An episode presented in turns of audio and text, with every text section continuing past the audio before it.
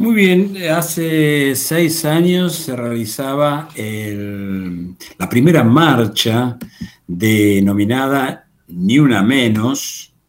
Esto ocurría en la Argentina un 3 de junio y, eh, bueno, producto de, como bien lo expresa la página web de la organización Ni Una Menos, de un hartazgo por la violencia machista que eh, tiene su punto más cruel en el femicidio. Veníamos en la Argentina e incluso en Santiago del Estero con eh, una seguidilla de, asesinatos de mujeres, de femicidios, que, eh, bueno, nos estaban impactando a todos como sociedad, no solamente a las mujeres, también a, los varones, estábamos realmente muy impactados y ahí aparece este, este acontecimiento tan, tan importante, tan, tan necesario de la movilización en las calles de las ciudades argentinas que se constituyó como ni una menos y a partir de ahí todo lo que vino después, que es algo este, difícil de describirlo así rápidamente, pero que es de una importancia significativa, sin duda. Bueno, nosotros estamos ahora con Marianela Lezama Hid, ella es integrante de la organización Mumalá, vamos a conversar con ella. ¿Estabas en la primera marcha, Marianela? ¿Estuviste aquel 3 de junio de 2015? Hola Sergio, hola a todo el equipo, a la audiencia. Buen día, buen día, Marianela. Eh, la verdad que sí, me acuerdo haber estado el 3 de junio del año 2015 eh, en la Plaza Libertad y ha sido una movilización que, desbordaba las calles. Me acuerdo que, se veían, incluso hay fotos, ¿no? En donde las banderas están eh, perdidas en medio de, la cantidad de gente que, había en ese año. Me parece que ha constituido efectivamente un punto de inflexión en la Argentina, una marcha que ha sido convocada por las redes sociales, en un principio por periodistas, por organizaciones y después cómo la sociedad se va sumando masivamente ¿no? en este reclamo. Y me parece que lo más importante de este día tiene que ver con poder entender que los femicidios no son problemas que pasan puertas adentro de, de las casas, sino que son un flagelo social que el Estado tiene que intervenir y me parece que esta esta concentración, esta marcha ni una menos, iba en ese sentido, ¿no? A reclamar políticas públicas efectivas al Estado que intervengan porque no se podía seguir contabilizando el número de víctimas que veníamos registrando hasta ese año y que lamentablemente en los que han continuado seguimos registrando víctimas, ¿no? Sí, recuerdo que para aquella primera marcha eh, había sucedido un, un femicidio terrible en nuestra provincia, ¿no? Este, en nuestra provincia, sí. Unos poquitos días antes, incluso en esa marcha participaron familiares de, la mujer que había sido asesinada unos pocos días atrás. Bueno, Marianela, ustedes eh, tienen, eh, han, asumido una tarea muy importante, eh, muy útil, que es el hacer un seguimiento de los femicidios en, en Santiago del Estero. Eh, con determinada periodicidad, no sé si será anual. Lo hacemos, es un registro que lo hacemos de manera diaria, en donde se este, van relevando distintos diarios eh, online, eh, en papel, distintas páginas judiciales en donde se, publican ¿no? este tipo de este, asesinatos en contexto de violencia de género y sobre eso vamos desmenuzando algunos datos, vamos desagregando eh, con el objetivo de poder visibilizar. Nosotros a partir del 2015 decidimos este, llevar adelante este análisis de los medios para poder este, visibilizar cuáles eran las cifras eh, en el país y en muchas provincias como la nuestra, en donde no teníamos todavía cifras este, que se vayan por lo menos publicando de manera este, periódica. Nosotros lo hacemos el registro diario y lo vamos presentando en cada cierre de mes y después al fin de año hacemos un, este, un registro anual que lo hacen, lo hacemos a nivel eh, todas las provincias, a nivel nacional, y después eh, lo desagrega cada provincia este, para poder hablar de, su contexto particular, ¿no? Este, me, gustaría, Ay, perdón, iba a decir que el último, el último reporte, el último informe revelado por el observatorio que abarca hasta el 30 de mayo, creo, eh, es la verdad bastante preocupante o alarmante para la provincia en donde se informa que Santiago del Estero es la provincia con más femicidios en lo que va del año en la región. Sí, tenemos la tasa más alta de, femicidios respecto de la media nacional. La media nacional está por un 0,35 y nosotros tenemos 1,8, ¿no? Esto está calculada cada 100.000 mujeres, la tasa de mortalidad cada 100.000 mujeres. La verdad que las cifras son preocupantes. Nosotros eh, respecto del año pasado en la provincia ya hemos aumentado un 50% y vamos recién cinco meses, ¿no? Este, estamos ingresando al sexto recién, entonces este, me parece que es necesario poder eh, analizar y hacer seguimiento de las políticas públicas que se vienen ejecutando, cuáles son las deficiencias y poder pensar sobre todo en extenderlo al interior. Nosotros eh, con este registro, con este relevamiento, hemos podido detectar que la mayoría de las víctimas, salvo un travesticidio, que se ha dado en capital han sido en el interior y esto habla también de que en el interior es el lugar en donde este, todavía no están conformados los equipos interdisciplinarios y las instituciones que tenemos asentadas aquí en la capital todavía no están en, el interior para atender de manera este, efectiva y de manera oportuna a las mujeres que, y sobre todo con una perspectiva que están atravesando situaciones de violencia. ¿Qué, nos, ¿Qué más nos podés decir del informe, del último informe que ha elaborado Mumala en cuanto a bueno, datos? Que bueno, que ha habido 94 femicidios en la Argentina, de los cuales 9 corresponden a nuestra provincia, que ha habido 140 intentos de femicidios, este, que el 71% de, de las este, víctimas han sido asesinadas en, sus casas, ¿no? O en las casas que compartían con, eh, con el agresor. Esto también da, revela un dato que eh, el lugar más inseguro para las mujeres en situación de violencia y en este contexto de pandemia y de restricciones de circulación donde permanecemos más tiempo en nuestras casas se vuelve mucho más riesgoso, ¿no? Este lugar que nosotros entendemos como culturalmente más seguro, lugares de descanso en donde queremos estar para las mujeres en situación de violencia es el lugar que eh, implica mayor riesgo.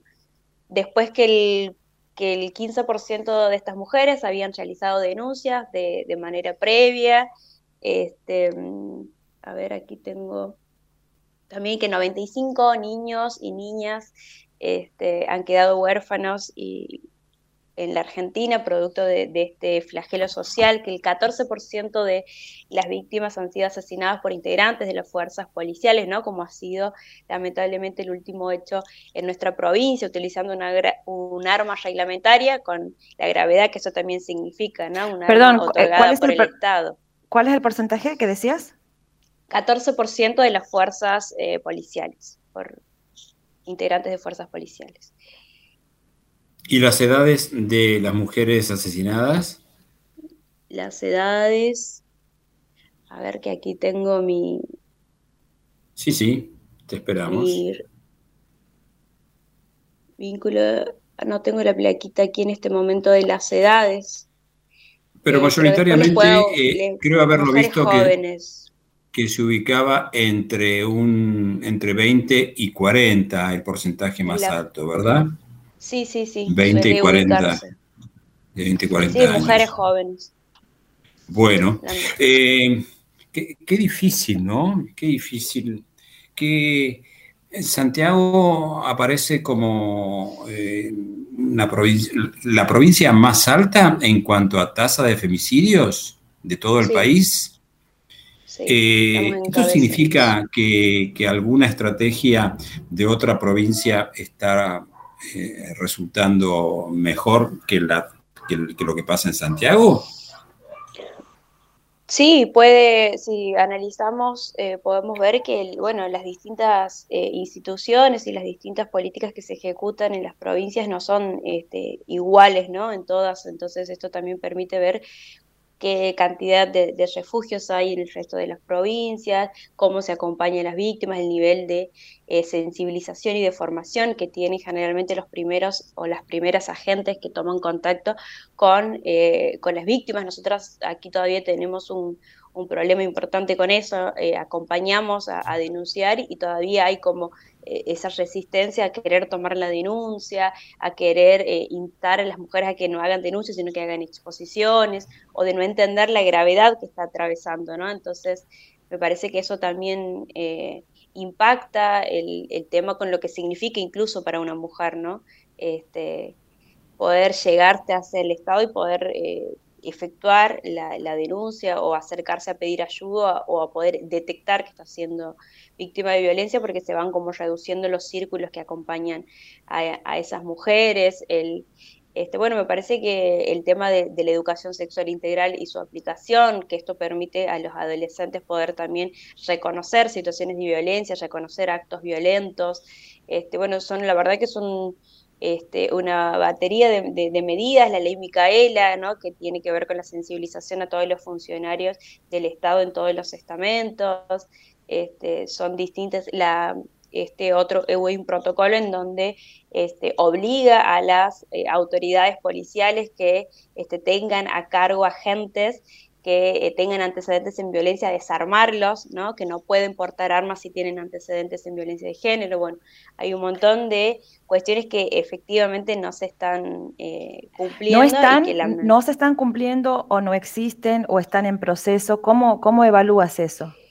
Lo que nosotros vemos es que no se están cumpliendo, existen estos, estas medidas que, estábamos conversando, no son este, ideas, sino que son efectivamente políticas que se han eh, llevado adelante y que no son ideas nuestras, digo, ¿no? Sino que eh, se han llevado adelante, nada más que no se están llevando de manera efectiva. En muchos casos tiene que ver con los presupuestos escasos que se destinan y bueno, nosotros lo que vemos aquí es la, deficiencia en el interior y que lo, venimos este, planteando en las distintas reuniones institucionales que, hemos tenido, cómo hacemos para llegar a esas mujeres del interior en donde no hay una fiscalía de género, en donde no hay una dirección de género, en donde no hay una oficina de violencia que dependa del Poder Judicial, en donde no hay una comisaría especial este, de, la, de la mujer y, del niño, bueno, ¿no? Hay, tenemos como muchas cosas centradas en la capital que eso no se replica en el interior. Entonces, eh, eso me parece que todavía es como una deuda para seguir trabajando.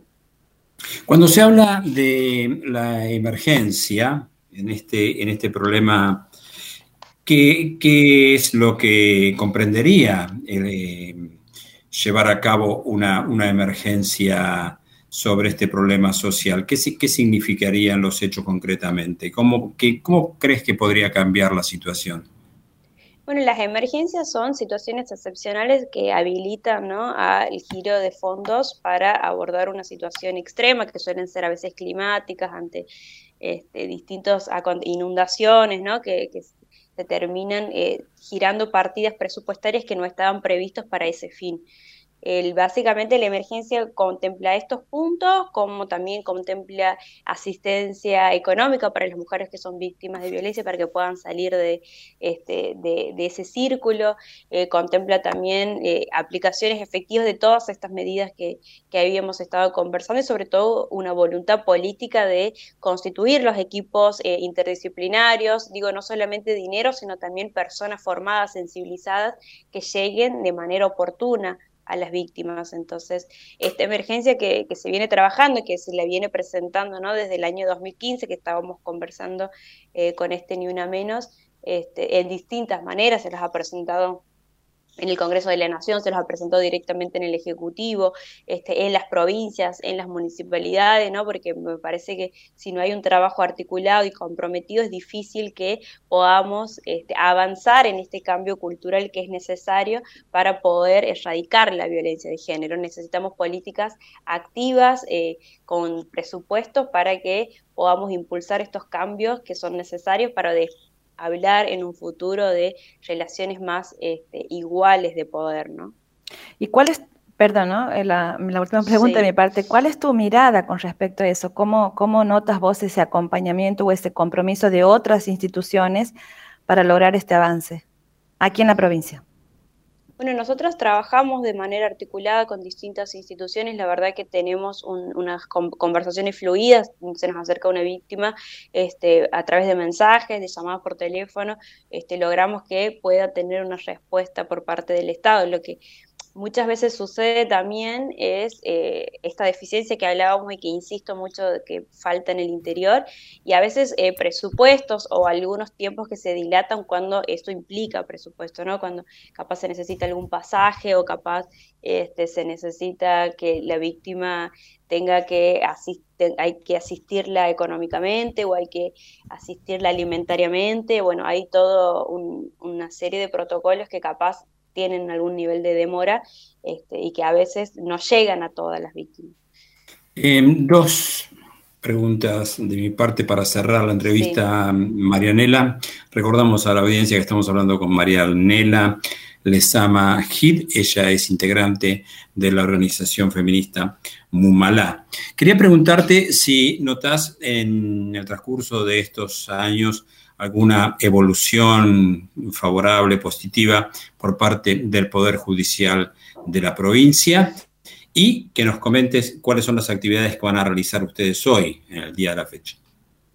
Bueno, me parece que ha habido un avance, sin dudas, el poder hablar eh, de, femicidios, sino de hablar de crímenes pasionales, el poder entender que se trata de una cuestión eh, pública y no de algo privado que pasa este, le pasa a las parejas. Me parece que esos son avances sociales que ha habido. En cuanto a la justicia, me parece que hemos tenido avances y retrocesos, hemos tenido algunos este, fallos que han sido algunas sentencias que han sido ejemplificadoras y otras que nos han dejado también sabor a poco. ¿no? Me parece que todavía estamos transitando este proceso de sensibilización, de formación, de poder entender las particularidades que tiene la violencia de género, el origen que tiene, ¿no? desde el origen desigual, patriarcal histórico, político, social, es como también muchas veces difícil este, de, de, comprenderlo capaz de un momento para el otro, entonces me parece que estamos transitando y que hemos tenido algunos avances, pero también hemos tenido algunos retrocesos, hemos podido acompañar a algunos familiares de víctimas este, que han quedado conformes con las sentencias y otros eh, no tanto. Y respecto de hoy, vamos a estar con distintos puntos. Eh, ya estamos en, los distintos puntos de, de, la ciudad de Santiago del Estero y de la Banda con eh, puntos violetas, que son puntos de asesoramiento y de este, acompañamiento a víctimas que, se puedan acercar en los distintos eh, barrios de la, de la, ciudad. Estamos en los puntos claves, en las plazas, en las intersecciones de avenidas, con, con los carteles, contando cuáles son las cifras de, nuestros femicidios, con este, folletos que tienen información sobre cuáles son los tipos de violencia o a dónde puedes denunciar, cuáles son los lugares más amigables, nuestros contactos, si quieres que, si esta persona eh, pretende que, que la podamos acompañar, que la podamos orientar y bueno, un espacio de escucha, de contención, este, para poder llegar a, la mayor cantidad de, mujeres en este día que, es tan importante y que ha marcado un hito en la historia argentina, me parece. Sin duda, coincido con vos. Bueno, Marianela, muchísimas gracias por el trabajo que hacen y muchísimas gracias por estar aquí con nosotros eh, charlando un ratito. Muchísimas gracias, un abrazo. Muchísimas gracias a ustedes, que tengan un excelente día. Igual para Igualmente, Bueno, pues, hasta pronto.